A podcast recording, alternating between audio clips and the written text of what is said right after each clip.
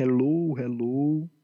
Estou voltando aqui para mais um podcast falando do restante do draft dos Steelers. A gente fazendo isso aqui um pouquinho atrasado, a gente vai ter soltado esse podcast antes. Infelizmente não deu tempo. É... Mas enfim, estamos lançando agora.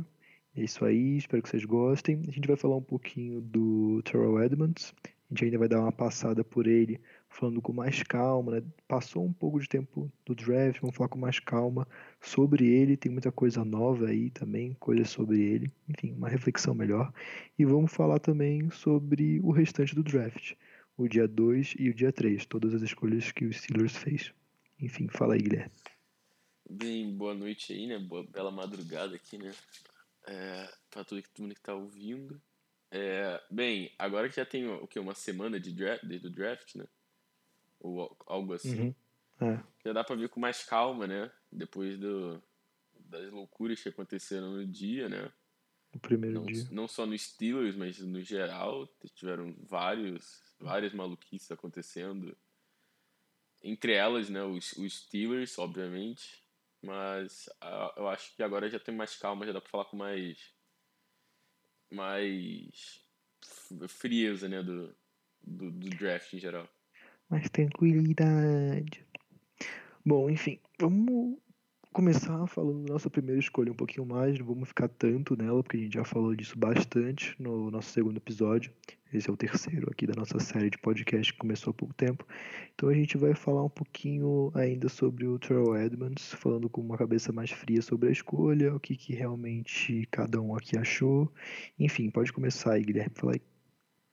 Bem, o Terrell Edmonds, né, que é um safety de Virginia Tech, ele era um safety cotado para terceira, quarta rodada, né, por, por vários times e analistas de, de draft, mas o Steelers, obviamente, né, não achava isso, achava que ele era o melhor jogador disponível juntando o need com Best Player Available e pegou ele na 28ª. Né? Eu, no começo, eu tipo, não gostei nem um pouco do pick, só que vendo o decorrer do draft, vendo o decorrer do, do draft em específico do, do próprio Steelers, eu vi que, tipo, era um cara que eles claramente adoraram, sabe? Tipo, eles queriam garantir aquele cara, tipo, sem dúvida, tipo, eles viram, ah, esse é o safety que a gente quer e ponto. Tudo bem que na quinta rodada eles vieram com o Marcus Allen, que a gente vai falar um pouco, né? Sobre ele, uhum. mas o, o Terrell Edmonds, obviamente, é o day one starter, né? O cara que vai entrar lá junto com provavelmente Morgan Burnett, né? Tudo bem que a gente uhum. tem a uhum. situação do Sean Davis lá na secundária, mas eu acredito, eu acredito que agora a nossa secundária está tipo, competitiva, eu diria. É, né? isso, competitiva, se, não boa, né? Se boa for parar pra pensar, você tem o Morgan Burnett e o Joe Hayden de veteranos, né? Caras uhum. que já viram de tudo na liga, já estão aí há um bom tempo e, sabe, são cotados muito bem na liga, né? Como caras de secundária consistentes. Você tem alguns caras que variam, né? Sendo eles os dois que eu diria, o Artie Burns e o Sean Davis. E aí o, o Terrell Edmonds entra aí nessa mistura para se provar, né? Porque ele é um jogador que joga tanto de free safety como strong safety. Uhum. E o, de acordo com o próprio Mike Tomlin, né? Ele falou que ele vai querer jogar ele também, não só free safety, strong safety, como linebacker em sub package, para que para quem não sabe é no caso de, por exemplo, no dime package, que é um pacote onde você retira jogadores de linha e bota mais defensive backs, ele jogaria meio que na posição de linebackers bastante entre aspas, né? Que ele marcaria muito provavelmente o Tyrande, que é uma das grandes é, dos grandes pontos fortes dele, né? E é uma necessidade do time, ainda mais com o time valorizando demais o, a versatilidade de jogadores ao longo do draft, eu acredito que o Terrell Edmonds fez sentido por causa do draft dos Steelers. Tudo bem que eu até agora não, não amei a escolha, sabe? Tipo, ainda já, já tô aceitando a escolha, mas ainda não, não acho melhor melhor escolha. Uhum. então, agora eu mais calmo falando do Edmonds. É... Então, ele é, realmente foi. Pegou todo mundo de surpresa. Até ele mesmo, né? Até ele mesmo, no caso, estava cagando. Então é realmente estava cagando. É, pegou todo mundo de surpresa. Não só aqui os perfis do Brasil, Black and Yellow, é, todos os perfis que falam, que falam de Steelers, mas também os analistas lá do, dos Estados Unidos. O principal perfil lá de fora, que era o Steelers Depot, e enfim, caras como Alex Kozora, enfim, muitos muitos caras não linkavam o Terrell Edmonds na primeira rodada para o Steelers. Eles viam outros nomes como Ronnie Harrison, Jesse Bass, Justin Reed, e esses caras realmente caíram bastante no draft, inclusive o Justin Reed, que era um cara que todo mundo queria na primeira rodada, foi para a terceira rodada, então ele realmente estava bem atrás no, no board dos times, se a gente for parar para pensar. Mas enfim, o Terrell, o Terrell Edmonds, ele realmente é um safety que tem essa versatilidade. Eu acho que ele pode sim atuar é, como free safety do nosso time. Eu acho que ao longo prazo esse vai ser o papel dele. Não sei se realmente vai ser como strong safety, porque eu vejo o Morgan Burnett no nosso time, pelo menos agora, daqui a um, dois anos, pelo menos, como strong safety. Eu acho que é onde ele rende mais, realmente, onde ele é muito bom é como strong safety. Eu vejo o Edmonds capaz, sim, de jogar como free safety. Enfim, tem essa versatilidade curioso que foi passando o tempo e começaram a surgir notícias de que vários times tinham o Terrell Edmonds muito alto no board, tipo, bem cotado no board. Então tinha até GMs falando que considerava ele um dos top 15 jogadores do draft para você ver. É, ele então, passou no Under the Radar, que eles chamam, né, pelos analistas da NFL Network, no caso. Então realmente foi surpreendente. É, foi surpreendente, eu acho que para os fãs, mas obviamente, se você vê os critérios dos Steelers de o qual é o critério dos Steelers do primeiro round? O primeiro round dos Steelers é muito manjado. Para quem está uhum. escutando isso, é muito manjado. É um cara que geralmente ele tem 20, 21 anos, ele é underclassman, ou seja, ele ainda não acabou a faculdade ou algo assim. Ele saiu antes, prematuramente. Uh, o Tomlin e o Colbert, pelo menos, vão ao Pro Day desse jogador que eles escolhem é, em 2017 eles foram, foi todo mundo para Wisconsin ver o TJ Watt, por exemplo. Esse ano, muito todo. O Colbert, Tomlin, o Butler, enfim. É, vai, vai, vai a gangue, vai a gangue vai, vai a gangue toda lá. É, e, geralmente a primeira escolha é, geral dos Steelers tem que ser um cara atlético, tem que ter o Spark, que é um nível de atletismo muito alto. E o Edmonds foi o segundo safety mais atlético, enfim, de, toda, de todos os Estados Unidos. Uh, fora isso, mais alguma coisa? E, ah, sim, jogar em uma conferência grande. No caso, ele joga em Virginia Tech, numa conferência grande, ou seja, é. acostumado com momentos de pressão, com estádios grandes. Então, esses são mais ou menos assim, os quatro requisitos para você ser uma primeira rodada do Steelers. E ser uma posição de need, tá? Essa é a história que o Steelers só draft por Best Player Available na primeira rodada. Ah, não, eu, eu daqui a pouco eu vou, eu vou ir contra essa, essa filosofia aí. É, na, na, primeira rodada, é, é, o Steelers vai por need, assim, cara. É, é, eles vão por need. Bom, enfim. Uh, é, e... a gente esqueceu de, de algumas coisinhas. O, e... ah. o fato do Terrell, no, acho que foi no, no press day, logo no mesmo dia do draft que eles draftaram o Terrell Edmonds, o Mike Tomlin e o. Todo mundo, né? O Colbert, Mike Tomlin, todo, todo mundo elogiou muito o fato do Terrell Edmonds ser muito comuni comunicativo. Tipo, eles querem que ele seja o líder da defesa, porque é algo que a gente atualmente não tem. Porque a gente uhum. tinha o Shazier, que era inquestionavelmente o QB da nossa defesa, era o cara que. Ele era o play caller da defesa, ele era tudo da nossa defesa. E infelizmente, né, pô, ele teve aquela terrível. Nossa, tá, aquele tackle ali que. Meu Deus do céu né? Que, pô, tomara que ele volte aí, força total aí para ele, mas. O Shazier, inclusive, anunciou, o Shazier, inclusive, anunciou a escolha do Edmonds, pra quem é, não viu, acho que todo mundo viu, mas enfim. Foi muito emocionante. E, é. tipo, a outra coisa é o fato dele dele ser muito bom no fundamento de tackle, né? Que ele, por si só, acho que ele só perdeu cinco tackles, né? Cinco miss tackles na carreira dele no, no college que uhum. é, um, é um fundamento, assim, que eu diria, na defesa dos Steelers, é, o, é um daqueles fundamentos que falta, sabe? Tipo, é. você vê, mano, o Wardy Burns errando uns tackles em, tipo, sabe, aquele run support corner, e ele vai lá e erra um tackle no running back, aí o cara ganha mais 5 jardas. Você vê, mano, o próprio Shazier, antes dele cair, era, era o fundamento que ele mais é pecava. Único, um, dos, um dos poucos fundamentos que o Shazier pecava e que, e ferrou com ele foi tackle. O Shazier ele falhava muito em tackle, dava tackles errados e isso acabou prejudicando ele. Culpa também da comissão técnica que não conseguiu, enfim, é, desenvolver. desenvolver esse fundamento básico do futebol americano.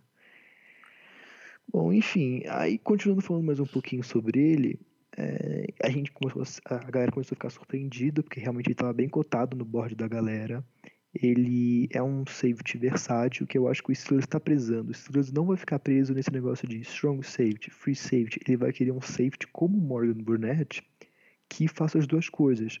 Eu pensei nesse negócio que foi uma coisa muito parecida até com vou fazer um link com o Ravens. O Ravens escolheu o Lamar Jackson, mas antes disso eles contrataram o Robert Griffin, um jogador com características parecidas, para o time. Né, é, para de repente né, entende? Para dar um indício ou para esse jogador ajudá-lo. O Steelers fez a mesma, mesma, mesma coisa com o Morgan Burnett. Se você ver, o, o, o Edmonds é um jogador muito parecido com o Burnett.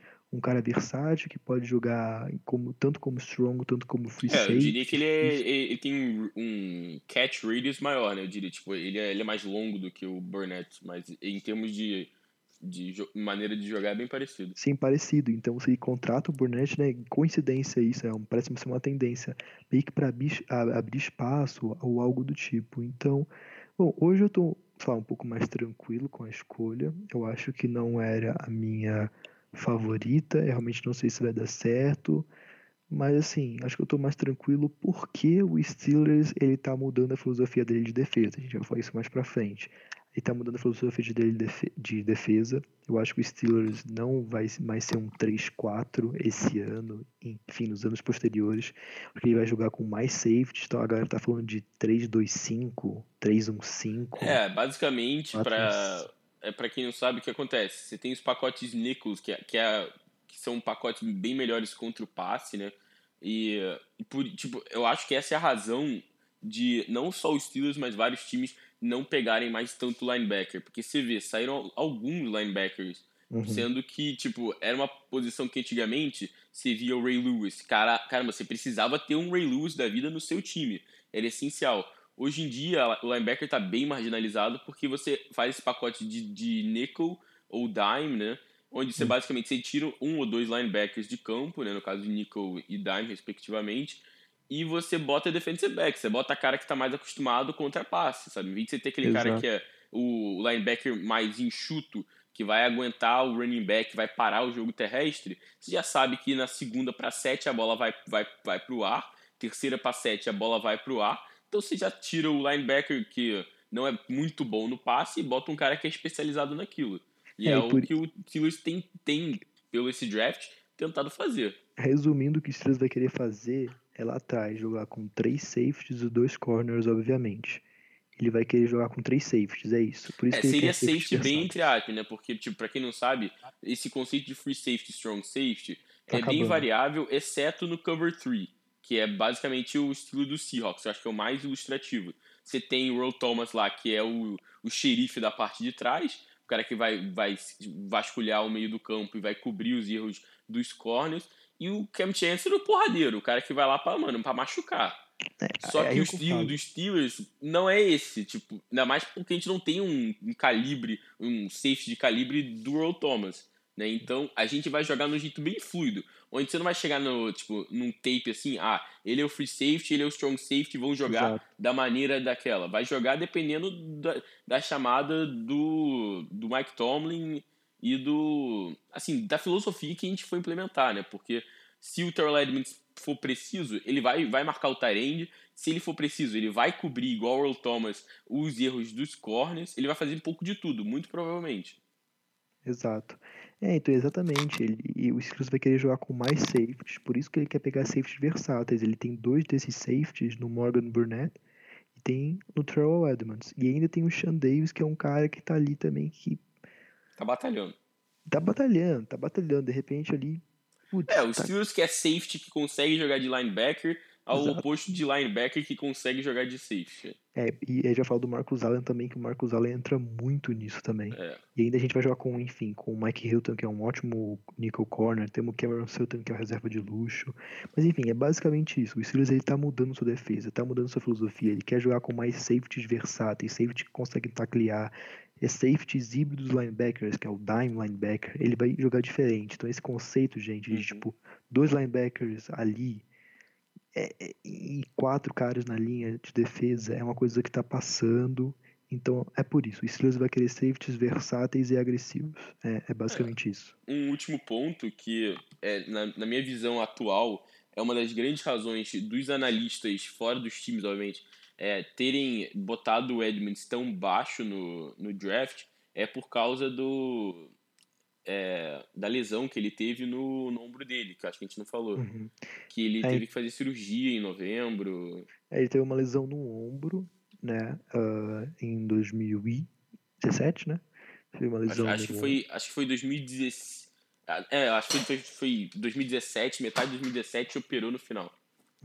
Teve uma lesão no ombro e pelo menos para a comissão do Steelers, comissão técnica, não foi uma lesão muito séria e ele ainda jogou bem e jogou lesionado na realidade.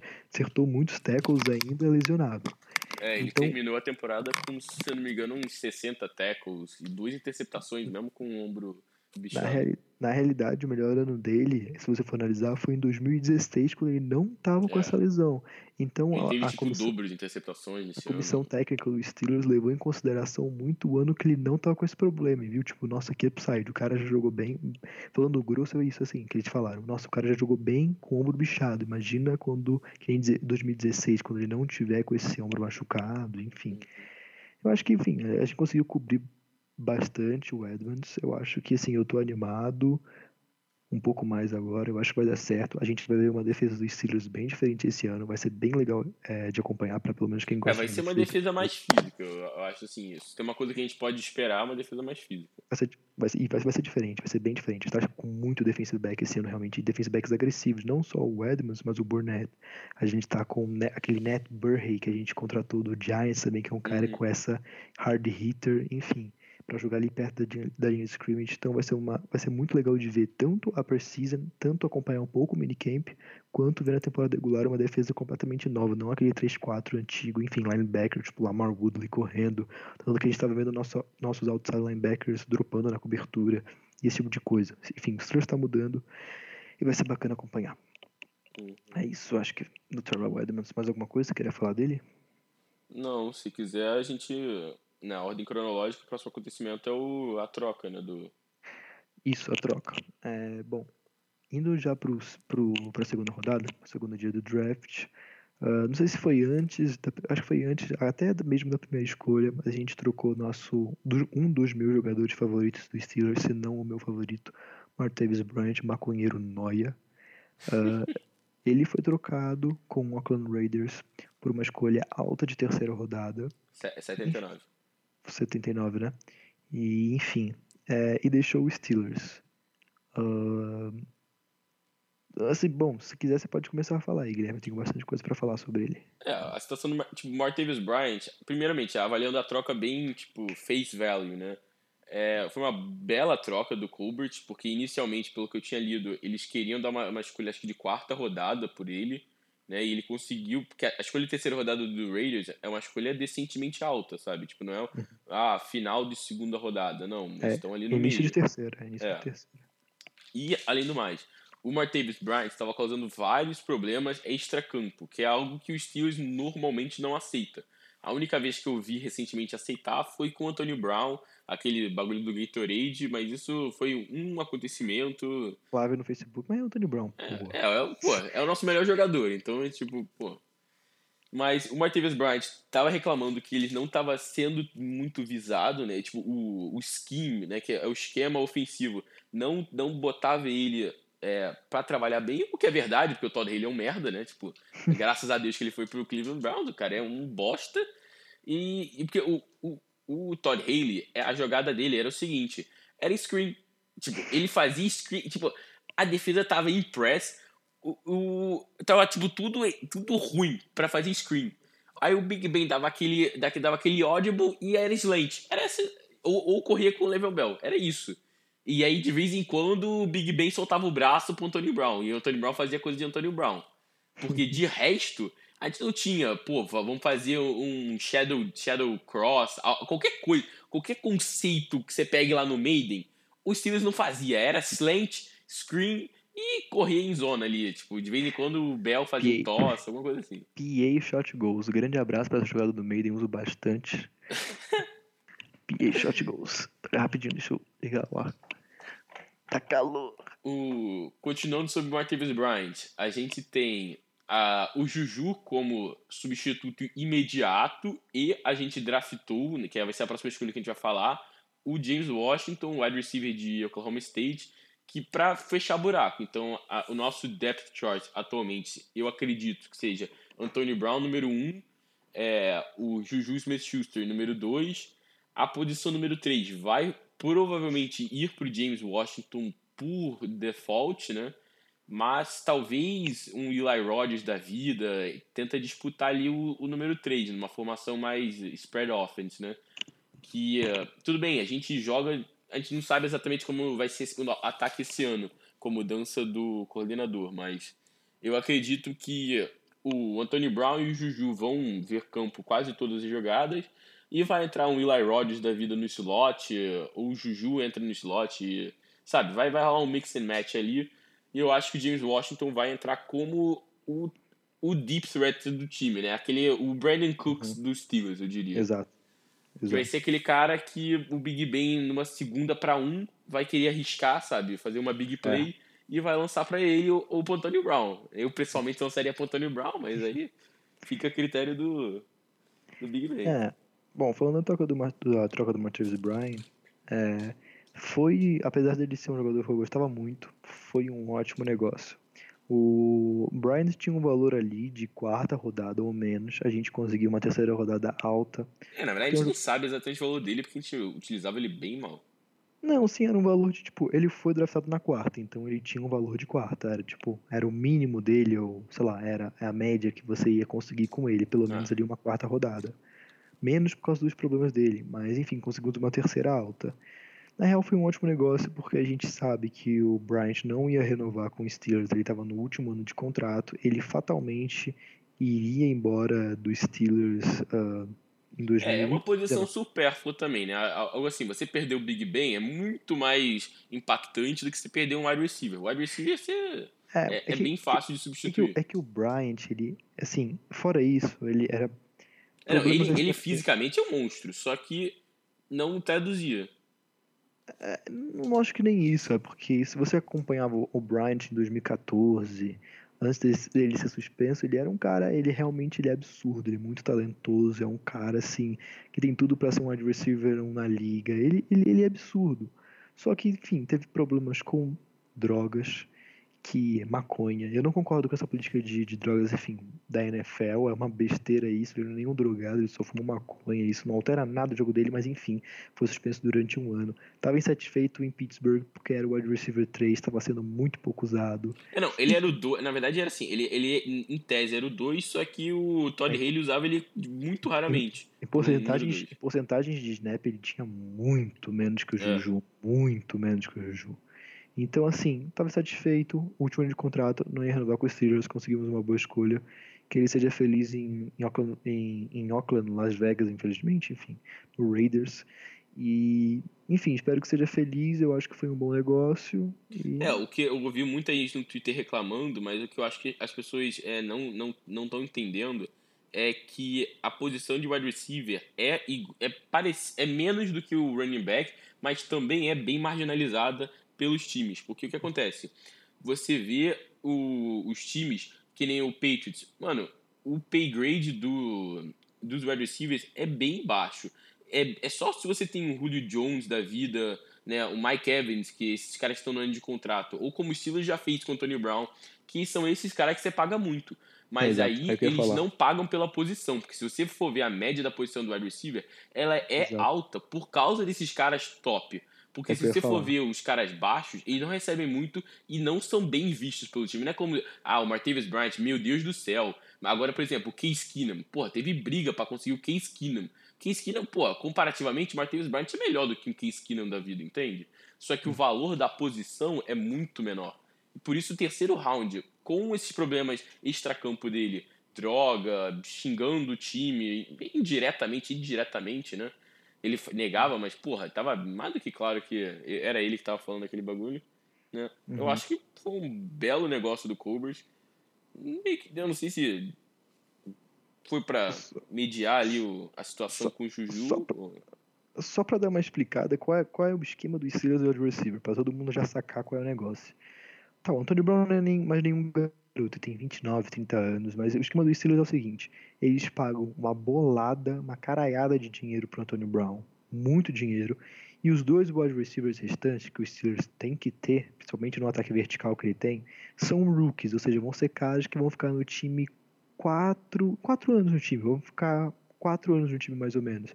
Então é o esquema do Steelers, pagar muito dinheiro pro Antonio Brown e os outros dois vão ficar quatro anos no Steelers ganhando salário de rookie e rendendo muito. Essa é a ideia com o Juju, essa vai ser a É, ideia. não, e, e são Washington. rookies que não são de primeira rodada, ou seja, não recebem tanto.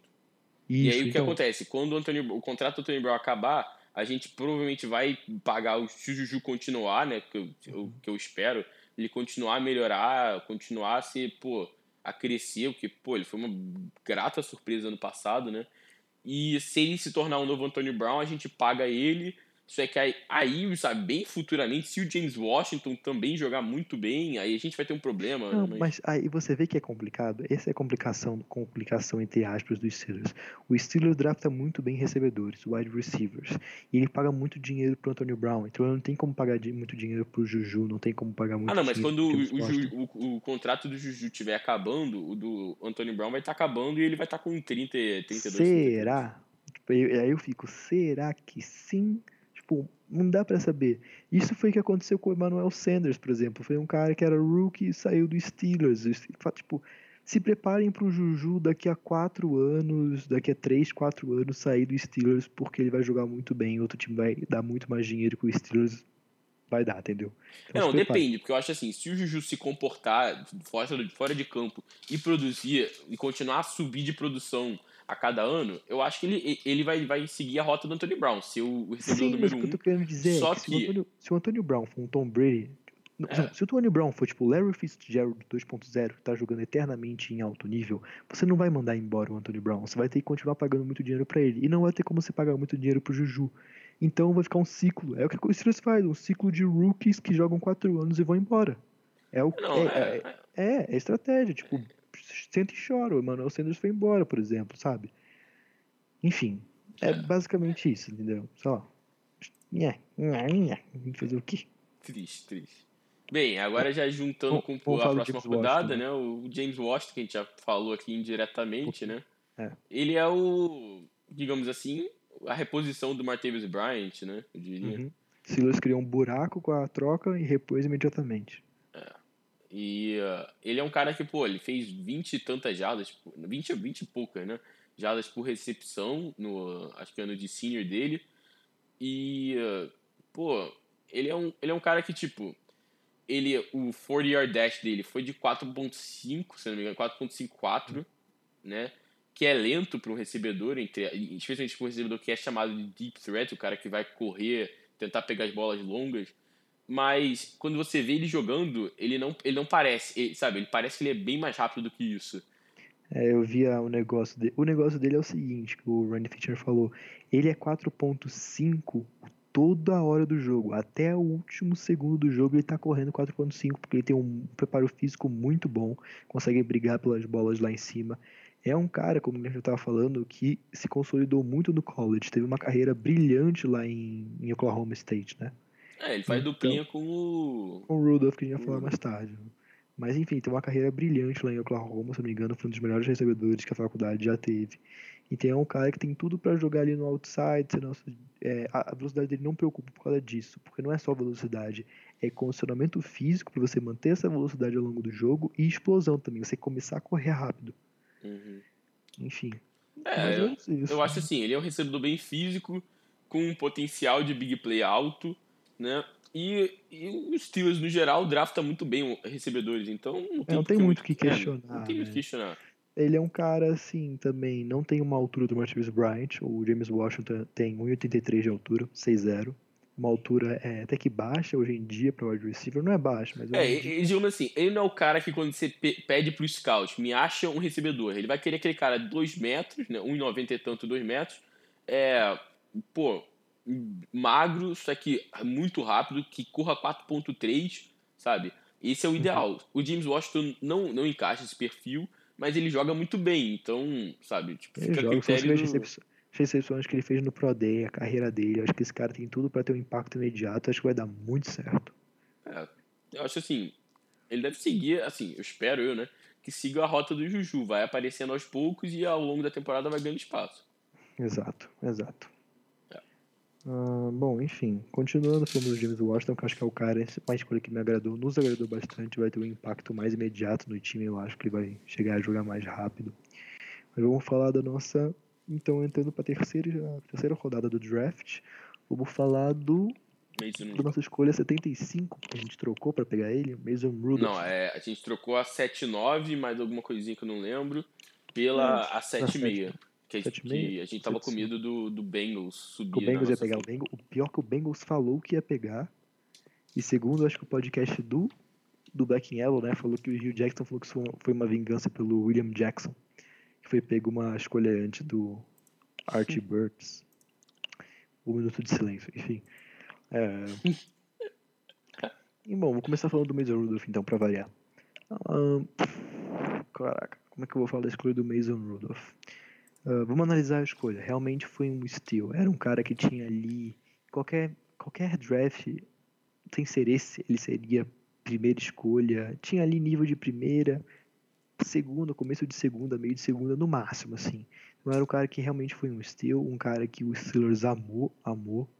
Uh, e eu escolheria o Mason Rudolph. Eu não escolheria porque eu acho que tem mais necessidades além dele. Talvez ele nem jogue, ele seja um garópolo.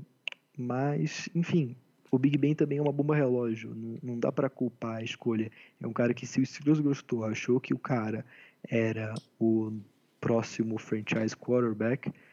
Enfim, eu não vejo problema, mas não é uma escolha que eu faria. Mas realmente, em questão de custo-benefício, foi um estilo, foi uma ótima escolha nesse ponto. Coisas para ressaltar, assim, os Steelers preferiam, só para não ressaltar, mas só para que vocês saibam, os Steelers preferiu é, a, é, preencher necessidades primeiro, safety e wide receiver. Só depois eles pegaram o Mason Rudolph. Então, assim, só para refletir sobre isso, né? E, assim, no todo foi uma boa escolha. Eu não faria, mas enfim, foi uma boa escolha. Espero que ele dê certo, seja o nosso próximo franchise QB, porque é essa a intenção dos Steelers. E se ele não for, porque o Big, sei lá, se o Big Ben jogar realmente, eu acho difícil, mas se ele realmente jogar mais 5 anos, chegar lá 40, 41, espero que ele seja pelo menos um bom backup e a gente esteja ali preparado, sei lá, com o Dak Prescott, a sombra de Tony Romo, esse tipo de coisa. Ou um Garópolo fazendo sombra pro Tom Brady. E se realmente ele não jogar, pelo menos o Steelers consiga trocar ele, né? Por uma terceira alta ou até mesmo por uma segunda, quem sabe primeira. É, bem, falando assim no contexto dos Steelers, né? É, o Steelers se protegeu com esse pique, eu diria, porque você tem o Big Ben que você não sabe o que vai acontecer com ele, porque é um cara que já levou muita porrada, né? E já está chegando ali na, no período onde os QBs começam a declinar de produção. Eu, eu rezo para que o, o Big Ben continue, jogue cinco anos, porque, mano, achar um franchise quarterback não é fácil, sabe? Por mais que você veja um Drew Brees da vida jogando Tom Brady, um Peyton Manning da vida, não é fácil, sabe? A quantidade de time que vai pegar jogadores que não, não vão dar certo é enorme, sabe? Nesse draft aqui você teve Sam Darnold, Baker Mayfield, Josh Allen, Josh Rosen e o Lamar Jackson na primeira rodada. Mano, um, eu diria assim, talvez dois de, virem franchise quarterbacks, sabe? Porque, tudo bem, você analisando, ah, hype para todo mundo. É muito difícil você achar. Então, o Steelers se protegeu. É um cara que eu pessoalmente gosto, não, não estou apaixonado por ele, mas tipo, especialmente pelo valor junto com o need, porque por mais, tipo, é aquele negócio de need futuro, né? Você não precisa agora, mas daqui a dois anos, Big Ben vai estar com a mesma produção de agora, porque a produção que ele teve no final do ano passado né? Foi, Foi porra, nível de, porra, pra, pra, pra, aplaudir de pé, sabe? O cara tava, porra, carregando aquela defesa do, do, do de Pittsburgh. E, Como sempre. Sabe, tipo, você vai abandonar ele? Não, mas caso ele, pô, realmente, depois desse ano aqui, gente, eu vou parar. O Steelers já tá com um, um cara ali de projeto, sabe? Tipo, se der qualquer merda, a gente tá protegido. E é. falando mais do próprio Mason Rudolph, ele é um cara bom, eu diria, né? E ele é muito, muito bom na, em ser vertical, né? Na, na, na bola longa. E eu acho que é muito bom pro sistema dos Steelers. Tudo bem que o nosso playbook agora vai mudar com o Fitchner, né? Mas eu, eu acho que ele vai se encaixar bem, porque seria um erro a gente não aproveitar a bola longa do Big Ben e do Mason Rudolph. E, pô, ele é um QB sólido que, que nem você falou, ele ia na primeira rodada, ano passado, onde ele, ele, ele questionou se ele ia ou não, ele acabou não indo. Ele era de primeira rodada ano passado, top sabe? Top 10, que, bobear, top 10. É, assim. acho que inquestionavelmente ele ia na primeira rodada ano passado. E olha que ano passado a gente teve Deshaun Watson da vida, sabe? Tipo, não é como se, ah, draft horrível, a gente tem que ver o Patrick Mahomes, esse tipo de cara. Uhum. E ele podia ter ido na primeira rodada ano passado, pra você ter uma ideia, né? Esse ano ele não foi, acho muito por causa do hype em cima de Sam Darnold, porque o Sam Darnold, os caras botaram ele numa plata, num, num pedestal onde todo outro QB parecia uma bosta comparado a ele, sabe? Exato. Tipo, ele, não é, ele não é meu QB favorito do, do draft, eu acho que o Baker Mayfield o, o melhor QB desse, desse draft. Só que, mano, o hype ao redor do Sam Darnold, que era uma máquina de turnover, o cara, mano, é James Winston 2.0. Eu via ele jogando. Mano, é, ele carregava o time de vez em assim. quando? Carregava, mas, pô. É que o negócio dos QBs desse draft foi que eles eram. Eles tinham um teto muito alto. Tipo, o Sam Darnold tinha um teto muito alto, porque ele conseguia realmente fazer big plays assim. É, bem legais. É, mas não é nem o Andrew Luck, tá? Pra quem. É, não é o Andrew Luck, mas tipo, o cara não é o Andrew Luck. O cara mano, já está preparado para entrar no Colts e ferrar todo mundo é um cara que ainda tipo, ele precisa ser refinado, ele tem um teto muito alto, tipo Josh Allen, que é, é pior ele, O Darnold entrou num lugar bom, né? Eu acho. É, entrou num lugar bom, né? Tem, tem um Josh McCown ali, pelo menos, o Bridgewater, mas enfim.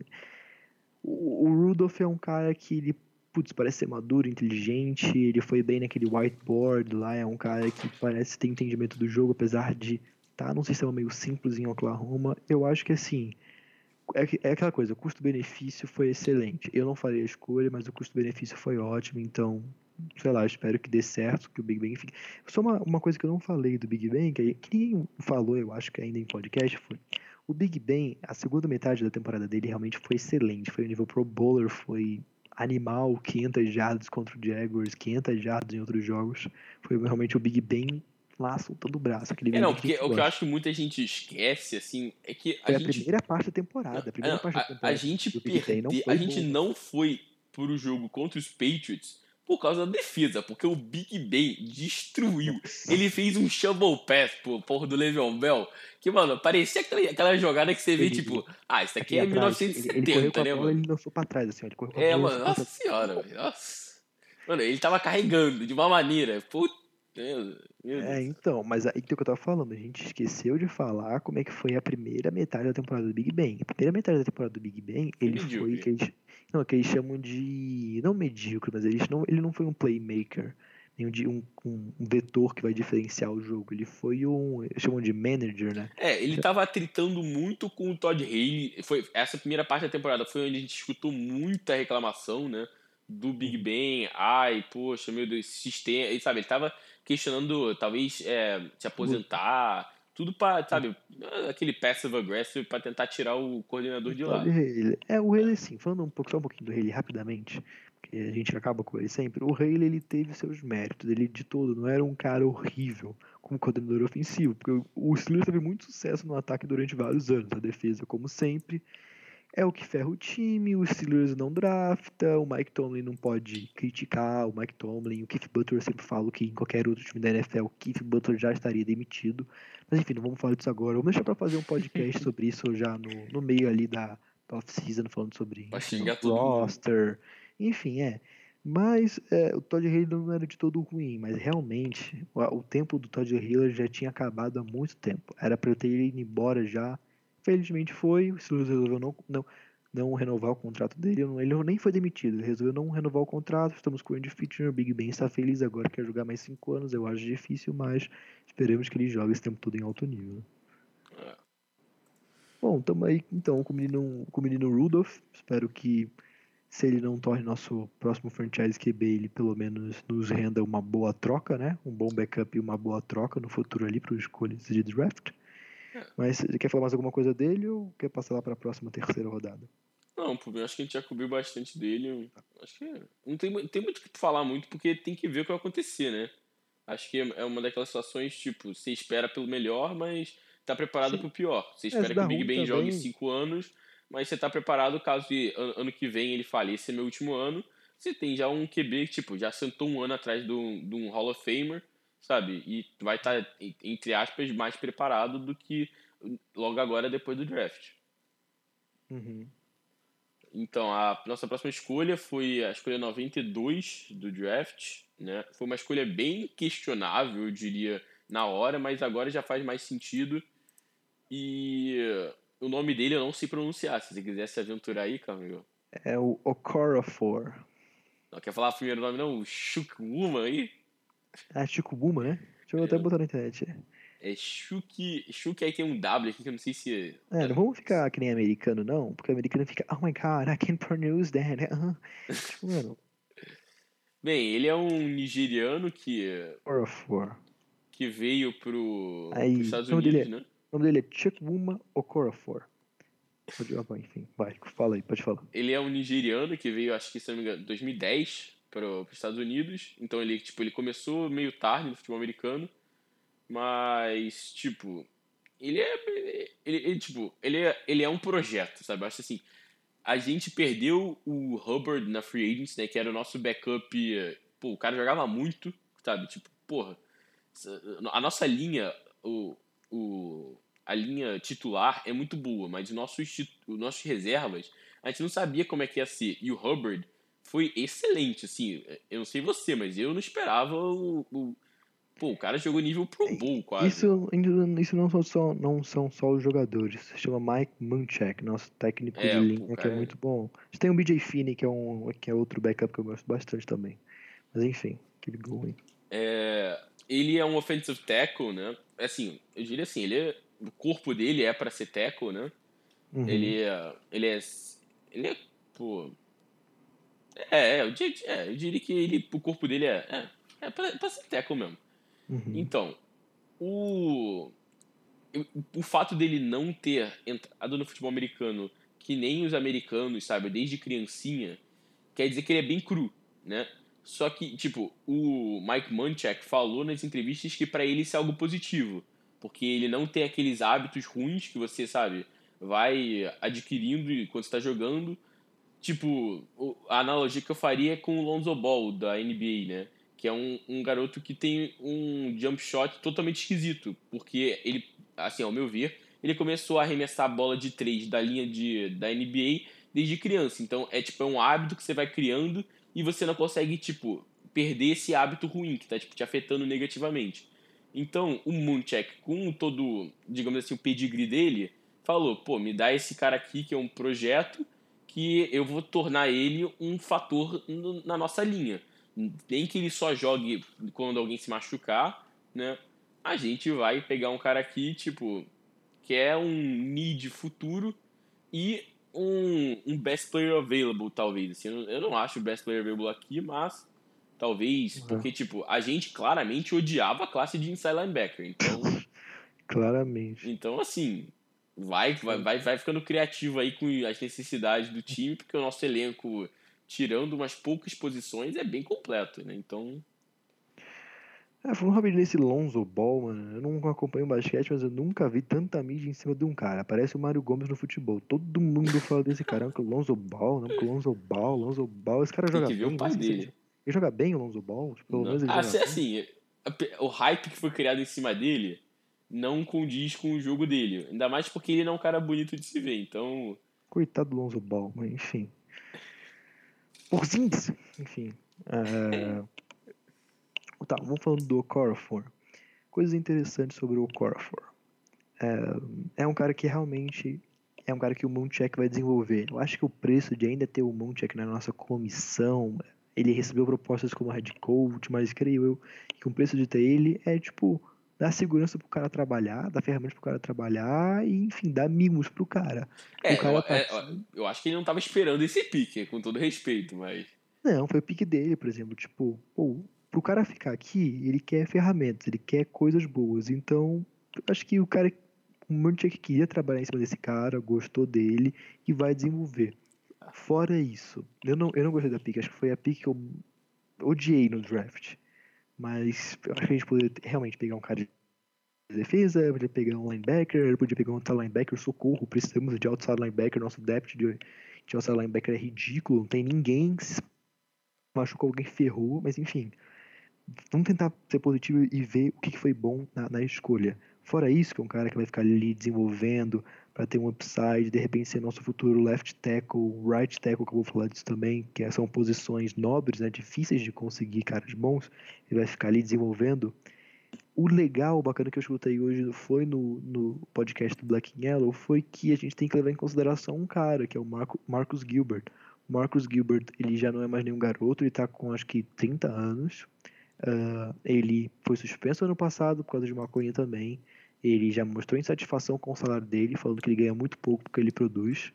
E o contrato dele está acabando, né? Ele tem mais dois anos de contrato. Então acho que o projeto Okorafor, ele, ele vai ficar ali pelo menos mais uns dois anos ali aprendendo para de repente se putz, o Marcus Gilbert, porque o Marco, foi que o Black Yellow falou também. O Chris Hubbard saiu do Steelers ganhando uma bolada, ele era reserva do Gilbert. Uhum. Então o cara, quando ele for querer um novo contrato, ele vai pedir muito dinheiro. Então acho que o Okorafor vai ser o substituto, o substituto do, do Gilbert. Na verdade, acho que ele vai ser um right tackle. Talvez um left tackle, mas o Villanova tá bem lá.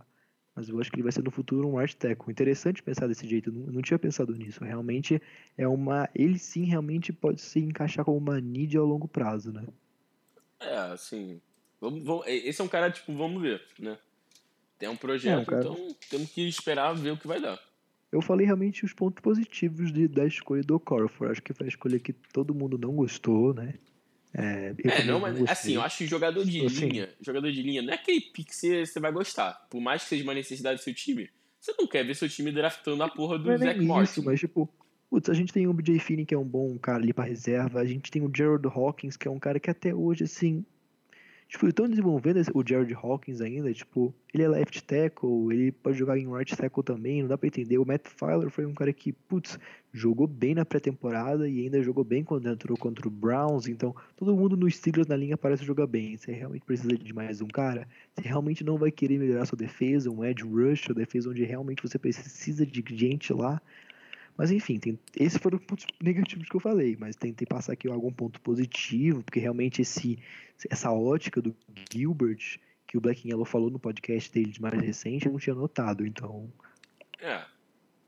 Marcus Gilbert. Pra quem não é... sabe, o Black Yellow, pra, obviamente todo mundo aqui tá escutando a gente conhece o Black Yellow, mas se você não conhece o Black Yellow, é, se não me engano é arroba Black Yellow Brasil, Black Yellow BR, enfim, é o perfil do Steelers aqui no Brasil.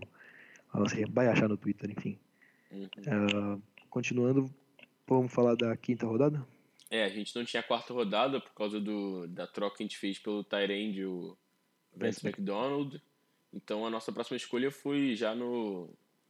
Acho que é final, né? 148 é final de, de quinta rodada, né? Creio que não final, né? Mas foi ali intermediário, não sei.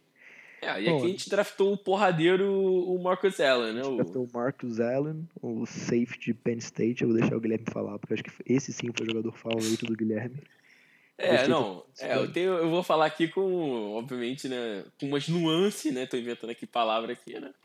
Umas nuances aqui positivas, porque realmente foi meu pick favorito do draft, assim, eu acho que, tipo... É, era um cara que, que, eu, que eu gostava antes do draft e continuo gostando eu acho assim, ele é um cara que já é muito bom, ao meu ver, e só tende a melhorar, eu diria. Tipo, é um cara que tem o football IQ muito alto, né? Tipo, ele é um cara muito inteligente jogando e ele para a corrida muito bem, que era uma fraqueza nossa. Assim que o Xer saiu, a gente teve uma dificuldade tremenda contra a corrida. Então eu acho que botar o Marcus Allen no sistema defensivo vai ajudar muito. Eu acho assim, ele vai começar no, no Special Teams, talvez jogue um snaps numa formação dollar, alguma formação aí mais maluca, né? Ou, ou até mesmo, ah, o cara tá cansado, bota ele, sabe? Algo assim. E, tipo, é esse pique, eu acho que foi o que mais mostrou. O, o Steelers não gostava do, da classe de linebackers, ponto porque é um cara que eu vejo jogando de linebacker, né?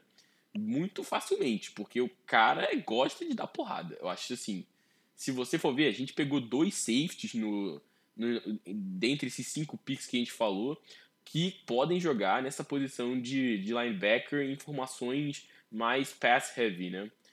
E ele tem o, o físico ideal, né? Eu acho assim, ele muito físico, ele, porra, gosta de dar porrada, ele, ele pô, ama os Steelers, né? Se você olhar o, o Twitter dele, ele tava muito feliz É é, por ser draftado. É, ele é torcedor desde pequenininho. E, tipo, ele vai ter que. Eu acho assim, a, a coisa é, ele vai ter que se provar nos sub-packages, né? É, pô, o Mike Tomlin falou muito da, do sub-package de, de dime ao longo do, do press pós-draft, né? Então, eu, eu ac- acredito eu que o, o inicial seria Sean Davis, Morgan Burnett e o Terrell Edmonds. E caso alguém canse, se machuque, qualquer coisa aconteça, entraria o Marcus Allen e o. Tem o Neto Burrey também, que é outro cara, a gente tá com muito safety. É, a gente tá com oito safeties no, no ro- Oito ou sete. Ah, não, o Wilcox foi cortado, né? É. É, então gente- acho que a gente tá com sete. E então eu acho assim, alguns safeties vão, vão ter que se provar nos special teams, né? Então Hum, é. o, o cara do- dos Giants é o, o Nets, né? Qual o nome Neto dele? Burrey. É, Burrey. Ele Também e o. Marcus Allen são os dois que eu esperaria talvez melhorar, melhorarem um pouco né, o, o seu valor dentro do time no special teams, porque são caras que podem fazer big play no, no special teams e porque eles dão muito, eles são aqueles heavy hitters, os caras que dão aquelas porradas fortes e é o que os Steelers, tipo, acho que a mentalidade de Pittsburgh se encaixa muito bem com o Marcus Allen, né? Então eu espero muito que ele dê certo e tipo eu, eu- assim, é o cara que eu mais gostei no draft, acho assim, pô, ele é um linebacker híbrido, safety, meio de tudo, né? E ele é muito bom contra a corrida. Então, espero que dê certo. Se você quiser adicionar mais alguma coisa aí, mas esse cara é foda. Tá, falando do Marcus Allen também, que é- era um nome que a torcida de Pittsburgh gostava, porque era, obviamente é da faculdade lá de, da Pensilvânia e tudo mais. Bom, Marcus Allen foi é basicamente isso que o Guilherme falou. Ele é um cara que ele tem uma habilidade elite contra a corrida, em parar a corrida, em fazer tackles for loss, em nocautear o, o, o corredor. Ah, pode ir em blitz também, pra, pra ir atrás do QB. Foi ele tipo que teve aquele highlight que ele pegava com o ombro a cabeça do running back e apagou o cara? Não, isso aí é o Edmonds. Ah, Isso aí foi. conquistou o Mike Thomas. Você não pegar o. dar com a cabeça no running back e desmaia. Bom, enfim. É, mas é um cara que, assim, apesar de ter essa habilidade, ele é muito. Eu tava falando com, com o Guilherme. Ele é muito unidimensional. Apesar de ele ter esse lado elite dele, ele realmente é pobre contra a cobertura, tem problemas em mudar a posição lateral do corpo dele. Não é um cara muito ágil. Então ele tem uma habilidade muito ruim de cobertura, pra falar a verdade. Ele só tem uma interceptação na carreira em Penn State, pra você ter uma ideia. Então, na cobertura também não é tanto forte dele. Então, Marcus Allen é um cara que faz um link com o que a gente estava falando com o Terrell Edmonds. É uma, como é que eu posso dizer? É uma nova tendência dos Steelers. O híbrido. Allen que isso, o Marcus Allen disse isso mesmo. Ele falou: "Eu faço parte", ele falou mais ou menos com essa palavra. "Eu faço parte dessa nova tendência de safeties que jogam perto do box". E eu falo de tendências na NFL. Sempre tem um jogador que começa com tendências na NFL. Já falar na outra quinta rodada também de um. Esse, o próximo jogador de quinta que a gente vai falar também tá seguindo uma outra tendência. É, o offensive weapon, né? O Jalen Samuels. Isso. Quem o Marcos Allen tá seguindo? Ele mesmo disse. Olha que incrível, eu não, não sabia disso. Eu li isso hoje.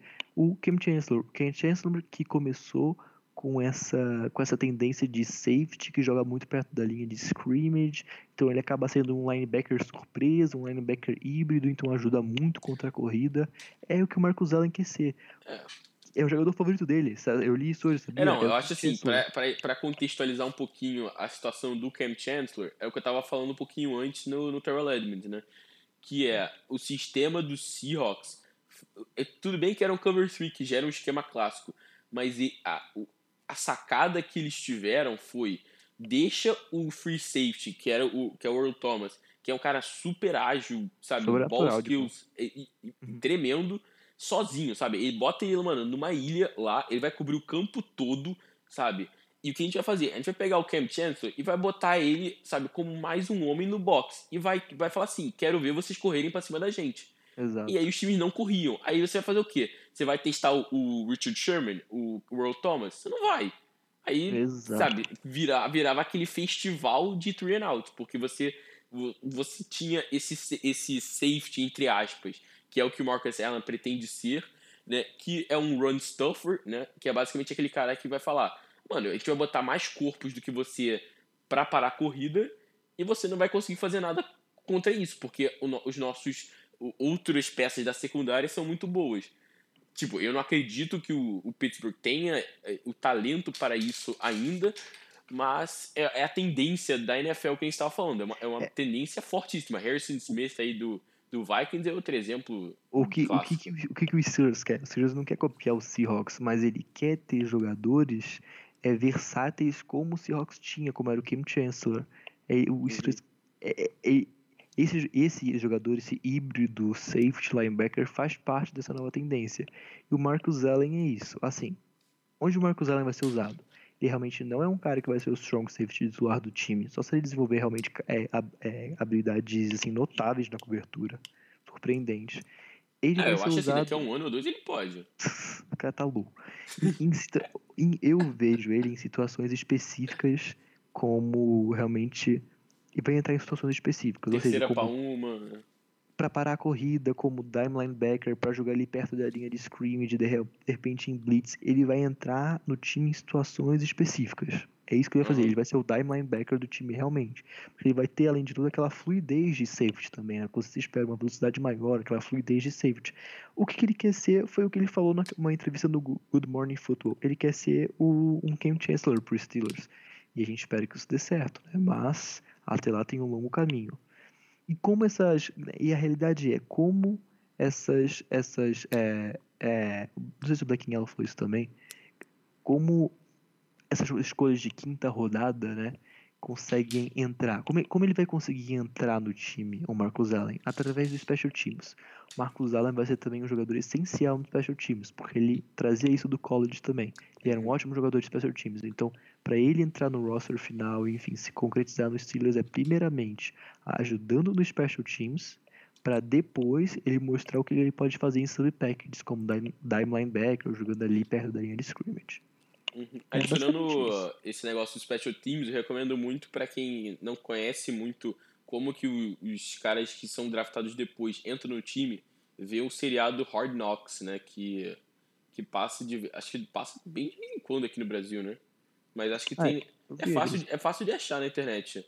E mostra bastante a dificuldade que é você ter um espaço no elenco, porque os times são impiedosos. Ele vem tipo, ah, você não está produzindo, você, a gente não vê você como titular, você não entra em situações óbvias de passe ou corrida, dependendo do seu forte, a gente vai te cortar, acabou, sabe? Tipo, os times não têm muito apego com é, picks baixos, tipo, picks, digamos assim, baixos, né? Tipo, a é. quinta rodada é, é baixo, assim, se você for comparar com... É baixo. É, tipo... Marcus Allen pode ser considerado um estilo, de repente ele era um jogador aí de terceira rodada, que caiu pra quinta, mas quinta rodada é uma pique baixa. É, ele não vai ser tratado que nem o Terrell Edmonds, tá, sabe? Eu acho assim, seu principal. O Terrell, exato, Edmonds, exato. Terrell Edmonds vai ter um tratamento, Marcus Allen outro completamente diferente. Exato. É, assim... Um para fechar isso, eu acho que o Marcus Allen só confirma a nova tendência dos Steelers. Esse é o motivo pelo qual o Steelers não está preocupado com o linebacker, porque o Steelers vai jogar com mais safety lá atrás, mais safeties híbridos perto da linha de scrimmage, que é a nova tendência da NFL.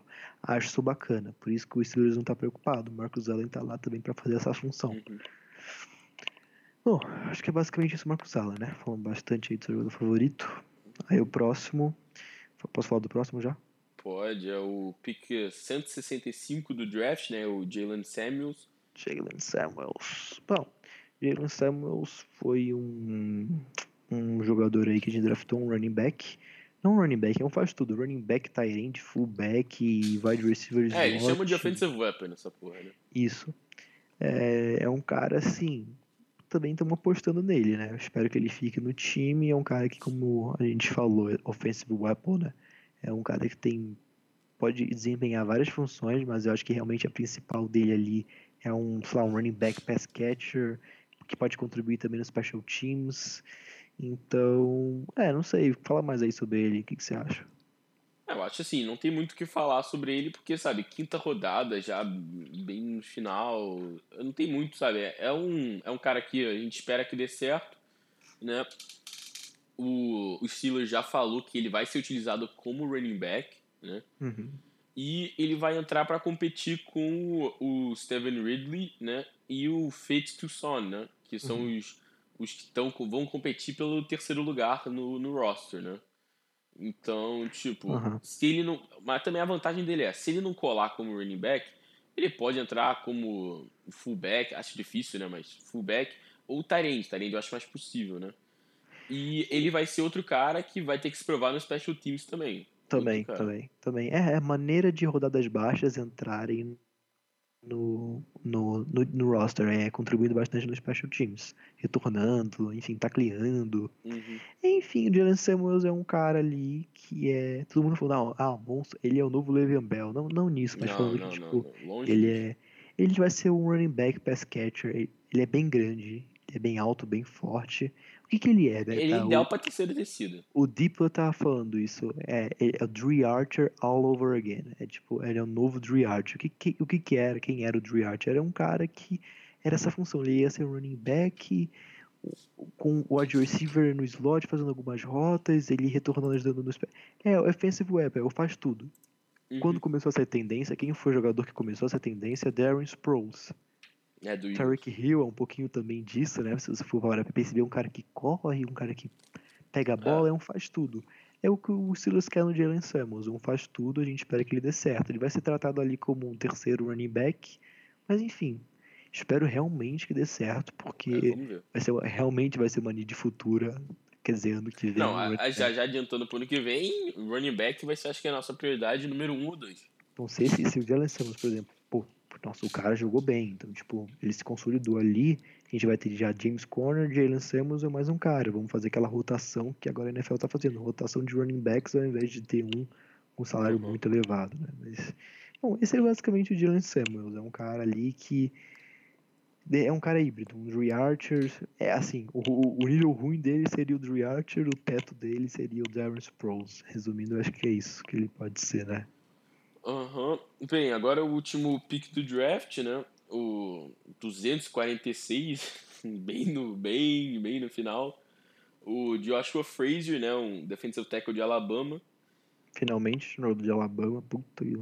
É, assim, para quem não sabe a história, eu vou contar um pouquinho da historinha dele. Ele era o, o titular em Alabama, só que ele se machucou, teve uma lesão, e aí o Darren Payne, que foi o, o defensive tackle escolhido pelo Redskins, e pegou o lugar dele, né? E... Fala do Redskins aí, Guilherme. O que você acha do Redskins? Ô, franquia de bosta. Mano, mano, pior dinheiro gasto na minha vida foi dinheiro pra ver esse, jogo, esse time jogar, velho. Nossa senhora, que horror. Show de horrores, show de horrores. Valeu. Mas, continuando com o Joshua Frazier. Né? Dark Times in Maryland. ele ele tem um upside bom, né? E ele tem ligações com o Dunbar, né? Que, para quem não sabe, é o nosso coach de linha defensiva, né? Porque ele foi quem foi técnico dele por dois anos lá em Alabama, né? E o Dunbar falou que, tipo, ele pode comandar dois blockers. Eu acho, assim, não, né? Mas, mas ele, ele é outro cara versátil, eu diria assim. Ele é outro cara versátil e é outra vez que a gente pega Best Player Available sobre mídia, sabe? Eu acho assim, Josh, Joshua Frazier foi, eu acho que o Marcus Allen foi, e eu acho que o Mason Rudolph também foi. Então, se a gente for para metade do nosso draft, foi Best Player Available, né? É, mais ou menos. Eu acho que, tipo assim, o Frazier era um cara que era uma bola muito cantada no Steelers. Já era meio óbvio que o Steelers ia escolher ele. Uhum. o que o uhum. Steelers quer também é um cara ali, um defensive tackle, um nose tackle. Assim. Não, nem pra preencher elenco, é pra disputar a vaga com o Dan McCullers, que, enfim, tá no Steelers há mais ou menos 4 anos, se eu não me engano, e não faz absolutamente nada. É um cara para tirar a vaga do Dan McCullers e tá ali para uma eventual lesão é, rotação, do linha, esse tipo de coisa. Uma eventual lesão do Hargrave, que apesar de entrar pouco, porque o Steelers não tá mais usando tanto nos tackle como na época do Casey Hampton, por exemplo, é um cara que tá ali, né? É um cara bem grande, é um cara de Alabama, ou seja, tem uma mentalidade vitoriosa, por exemplo. Uhum. É um cara que. Putz, ele, ele é um nose tacklezão. É um cara que é pra parar a corrida. Eu acho que ele, pelo menos, não parece ter habilidade para fazer pass rush, ou seja, para sacar o QB, fazer pressão no QB, seria um cara ali para parar a corrida. Eu acho que é uma adição interessante. Eu queria mais um cara para defensive tackle, nose tackle. Eu acho que devido o, o andamento do draft não era uma necessidade, linebacker era uma necessidade primeiro, de repente. Mas enfim, o Steelers draftou dois safeties, dane-se linebacker, a gente fala disso depois no final do podcast, de repente dá uma passada. Mas enfim, foi uma escolha interessante, gostei. Provavelmente vai ficar no time, sim, vai roubar a vaga do Dan, roubar, entre aspas, a vaga do Dan McCullers. E eu acho que foi uma boa adição, sim, de sétima rodada. Gostei. É, então, acho assim, se você quiser falar no geral o que você achou do draft dos Steelers.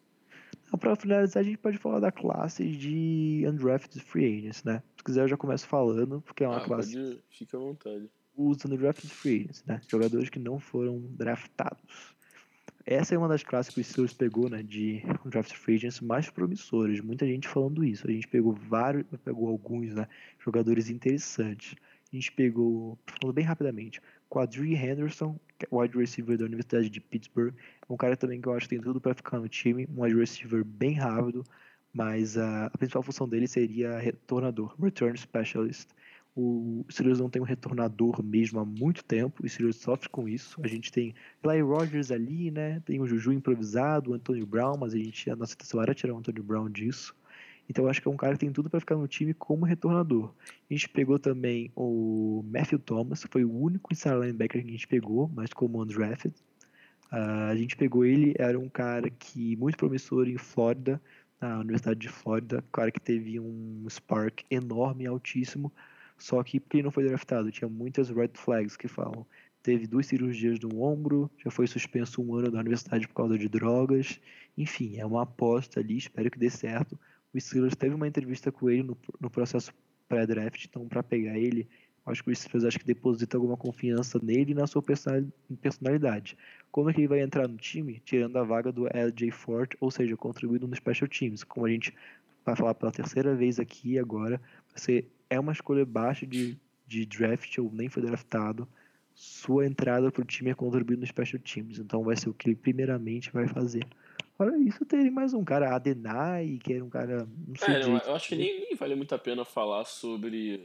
Undraft. É, essa daí já é muito. Não, tipo, ele, eles dois foram dois caras interessantes realmente que podem entrar no time, pra não deixar passar batido, porque são jogadores Sim. que realmente podem entrar no time. Esses dois. Tem mais alguns outros, mas enfim. Fora isso, tá, vamos falar da nossa opinião geral sobre o draft. Pode começar aí. É, eu, eu diria que foi um B-, assim, no geral, ao meu ver. Para não. B-, quase um C, na minha opinião. Porque a gente, na primeira rodada, deu um reach, né? Na uhum. segunda rodada, a gente pegou necessidade nosso melhor pick, eu acho que eu e você concordamos nisso, que o nosso melhor pick foi o James Washington, né? Sim, sim, acho que sim. É, a nossa troca do Martavis Bryant foi inesperada, né? Mas foi boa. Só que aí, Mason Rudolph, eu pessoalmente não gosto, mas, sabe, tipo, é, vai, vamos ver, vamos ver no que dá. Agora, o offensive tackle eu não gostei. O Marcus Allen eu cheguei a gostar. E o Joshua Frazier eu sou bem, tipo, ah, já é sétima rodada, vai, vai o que for, sabe? Tipo. Vai, Exatamente. Porque o negócio assim, a probabilidade de um sétima rodada entrar no time já é baixa. E dele fazer sucesso é mais baixa ainda. a positividade, ó, lá em cima. É, não, porque eu acho assim, é que o, o, a mancha do nosso draft foi o Terrell Edmonds, né? Tipo. Nossa. Porque, não, porque, tipo. Não, porque. Ah, tudo bem, aquele. Gabriel, grande abraço, ó. Nossa. Não, aquele. O offensive tackle. O, o offensive tackle no, que a gente draftou. É, é, vamos ver no que dá. Só que o Terrell Edmonds, com o primeiro round, você quer um Pro Bowler, né? Tipo, você não quer no vamos ver no que dá. né? Então, tipo. É, cara, é que depois que a gente viu, passou o draft, a gente viu. Pô, eu vi tanta gente falando bem dele, tipo, no, na hora, assim, vários scouts da internet, aquele John Liner, não sei, esses caras. Falando, mano, como assim? Que Rich. Mas passou um tempinho, os caras começaram a vazar informação, falando que, tipo, o cara da ESPN falou que conversou com diversos GMs e pelo menos dois confirmou para ele, falando que o Edmonds era sim jogador de primeira rodada. Eu vi o Edmonds, o Edmonds subir no processo final de draft. Ele realmente era jogador ali de segunda, assim, começo de terceira, meio de segunda. Mas a gente não tem como saber o que, que, que cada time acha, entendeu? Pra gente era o Justin Reed, mas tipo, o Justin Reed caiu pra terceira. Será que realmente o Edmonds era tão ruim assim? Será que ele era realmente era tão ruim? Tipo assim, foi Rich. Não, não. Acho assim, ó.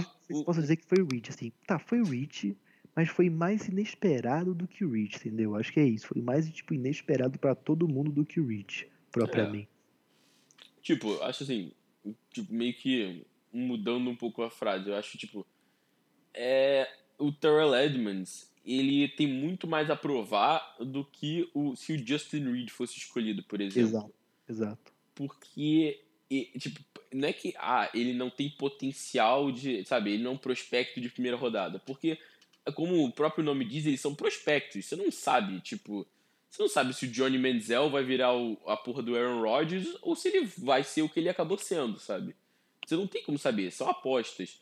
E o Steelers, ele claramente gostava dele. Pegou no primeiro claramente. round, não claramente. fez, não trocou, porque, sabe, ah, eu acho que esse é um jogador de segunda rodada, mas a gente tá precisando. Tem isso. O Steelers claramente gostava dele. Tipo, é. Tentou trocar por Russian Evans, não conseguiu. Aí o segundo jogador no board era o Terrell Edmonds, então eles estavam alto no cara. É. Então, não sabe, eu acho assim. Mas assim. É. Pra mim, manchou o draft porque eu tava esperando Jesse Bates, é, o, o Justin Reed, algo assim. Foi, foi tipo, não é que, ah, eu acho que vai dar ruim. Eu espero que dê muito certo. Mas, pô, foi. Digamos que foi muito inesperado. E o inesperado meio que, tipo. O inesperado decepciona, né? Acho é. que a real é essa. O inesperado decepciona. É, falando um, um pouco de mim agora, emendando, eu fiquei. O que eu mais fiquei decepcionado, é, como torcedor, eu acho, foi. Assim, e para mim, como o presidente, o Rort Rooney tinha falado no começo, assim, era um draft que tinha que ser carregado em jogadores de defesa, cara. Eu acho que a gente tinha que pegar um safety, tinha que pegar um inside linebacker, tinha que pegar um outside linebacker, tinha que pegar um, um defensive tackle, eu também achava que a gente acabou pegando. Aí de repente, de repente pegar um running back, mas se você entendeu a lógica, é, de repente uma dobradinha de safety uhum. também eu gostaria. Mas eu fiquei decepcionado por não ser um draft é, pesado na defesa, como o Bengals fez, que eu achei o draft do Bengals excelente, como o Ravens faz sempre, pegando jogador. Na, na dúvida, o Ravens pega alguém de Alabama, que sempre dá certo. Na maioria das vezes vai, vai, ruim não vai dar, o cara joga em Alabama. Mas enfim, eu fiquei decepcionado por não, por não ser um, um draft defensivo como prometido no começo desse processo todo. Porque, cara, nossa defesa, nosso principal problema, nossa defesa sempre acaba entregando. Tá melhorando com o passar dos anos? Tá, realmente ela tá melhorando. Mas, cara, até no começo da temporada, todo mundo tava, nossa, a defesa do Steelers é maravilhosa, caramba. A gente não sentia aquela segurança, a gente fala, putz, não tá tudo isso que estão falando. Então, tipo, a defesa que entrega. A defesa que acaba realmente sendo o nosso ponto fraco. Só como você mandou aquela foto lá no grupo do, do Maiden lá. Ah, o ataque dos Steelers 92, 96 e a defesa 80, assim, é tipo um negócio discrepante, assim. Uhum. Mas por isso que me decepcionou um pouco. Depois de um tempinho hoje digerindo, eu achei que foi um draft que vai ajudar um pouco agora, vai ajudar de repente. É, não foi all-in no Super Bowl.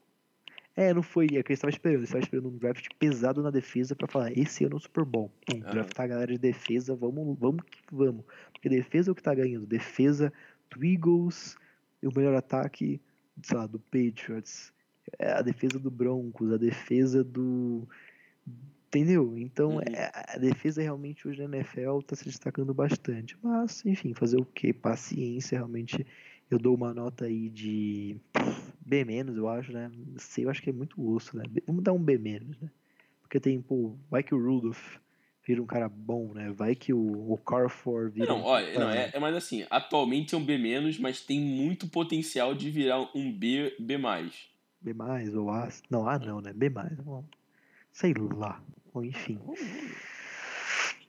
Hum, acho que foi mais ou menos isso. Quer falar sobre mais alguma coisa? Bem, é, é, saindo um pouco do draft, né, falando sobre o que a gente vai fazer futuramente, a gente vai continuar com os podcasts, né? Tudo bem que agora no, na off-season não tem muito o que falar, então a gente vai pegar mais aspectos do time no geral, do que. A não ser que saia alguma notícia aí dos Steelers, que a gente vai cobrir, obviamente. Mas a gente também vai fazer live né, na Twitch, é, falando sobre o time, né? A gente ainda não sabe exatamente quando, mas para vocês já ficarem sabendo, né? A gente provavelmente vai fazer de Maiden e se vocês quiserem algum outro jogo, a gente joga também. Só pensando em futuramente fazer também, não essas lives, né? Mas de repente fazer no YouTube, de repente os videozinhos jogando e comentando sobre alguma coisa. É, tipo. é algo do tipo, algo do tipo. Mas sim, são projetos mais futuros. Agora no momento a gente está levando o podcast. É, na off-season vamos fazer algo um pouco mais esporádico, né? Porque não é que não tem tanto assunto, mas vamos fazer, vamos deixar mais espaçados para a gente ter conteúdo para fazer os programas, né? É. É, acho assim, a gente tem alguns tópicos que a gente ainda vai com certeza cobrir, né? Sim. Por exemplo, a comissão técnica, né? Como a gente falou ao longo do podcast. Como, Sim. por exemplo, o, o, a situação do cap, né? E a situação do Le'Veon Bell, esse tipo de coisa. E alguns outros mais gerais, né? Eu acho assim, tipo, ah, a situação na nossa divisão, esse tipo de coisa. Mas isso a gente vai, a gente vai falando para vocês ao longo da, da off-season, né? Porque são longos meses, né? Como a gente sabe. Sim. Ainda tem coisa para falar, a gente vai estar tá com você aí ajudando a aliviar aí a falta do futebol americano. Realmente. Setembro sempre chega, gente. É sempre Maio, assim. junho, julho. Nossa, aí agosto nem, nem já. Falo, nem falo. Nossa, três meses. Aí agosto já tem, né? Alguma coisa, alguma coisa. É, já tem a. O, cara, a pré-season do Steelers vai ser interessante, tá, galera? Vai ter o Mason Rudolph pra ver, a disputa de QB pra ver, os jogadores undrafted, que são é, a classe mais promissora de undrafted que o Steelers já teve durante muitos anos. Vamos ver a nova defesa do Steelers, como ela vai se portar. Então, tipo, vai ser interessante acompanhar a pré-season sim, então acompanhe. E em agosto aí já tá, já tá, já tá bacana. Três meses aí no limbo só. É, é, assim, são três, são três meses, né? Então... São três fucking meses, mas enfim. Vamos tentar cobrir também esses três meses, coisas que aparecerem, quem sabe, por favor, Deus, um outside linebacker na free agency, porque Antônio Tiquilo não vai dar. Tipo, não é. dá, não dá, não dá, não dá. Quero ver a reação do Camigol se a gente assinar com o Navarro Bowman da vida. Nossa, eu fico muito feliz. Mas de repente nem side linebacker, porque o Steelers vai usar safety, vai ser safety espalhado no ataque, safety. vai ser safety em cima lá da arquibancada, mas um outside linebacker acho que pelo menos precisaria. Quem sabe dois linebackers. Né? Bom, enfim, acho que foi isso. Tá, tá, tá bom por hoje. É, já tá com. Tá, a gente ficou com o quê? Uma hora e alguma coisa? Ah, tá bom. Bom, acho que a gente cobriu tudo por hoje. Uh, a gente falou bastante sobre o, o, as outras rodadas do draft, falamos ainda também um pouco da primeira. Uh, não deixe de seguir a gente no Twitter, nosso perfil aí que está crescendo a passos curtos. Uh, siga então no Twitter, arroba o Steelers. A nossa página se chama O Drama Steelers. Siga arroba o Steelers. Você pode encontrar nosso podcast no SoundCloud. Uh, nosso podcast também sempre vai estar fixado, na, vai estar em destaque nosso feed no Twitter. Além disso, você pode encontrar a gente também no iTunes. Nosso podcast também está no iTunes. Outros aplicativos de podcast, se vocês estiverem escutando, uh, falem com a gente no Twitter, peçam, a gente vai avaliar. De repente, um Pocket Cast, quem sabe um Deezer, a gente vai avaliando. Uhum. Uh, então, enfim, basicamente é isso. Valeu por escutar. Durante a off-season, a gente ainda vai estar com você aí. Vamos fazer programas aí para aliviar a solidão e a dor esses três meses. Uh, vai ter muito conteúdo ainda também no O Drama Steelers, sempre estamos cobrindo, acompanhando, dando opinião, conversando com vocês, sempre interagindo aí com a galera que nos ajuda. Uh, compartilhem o podcast, compartilhem o perfil e é isso. Falhou!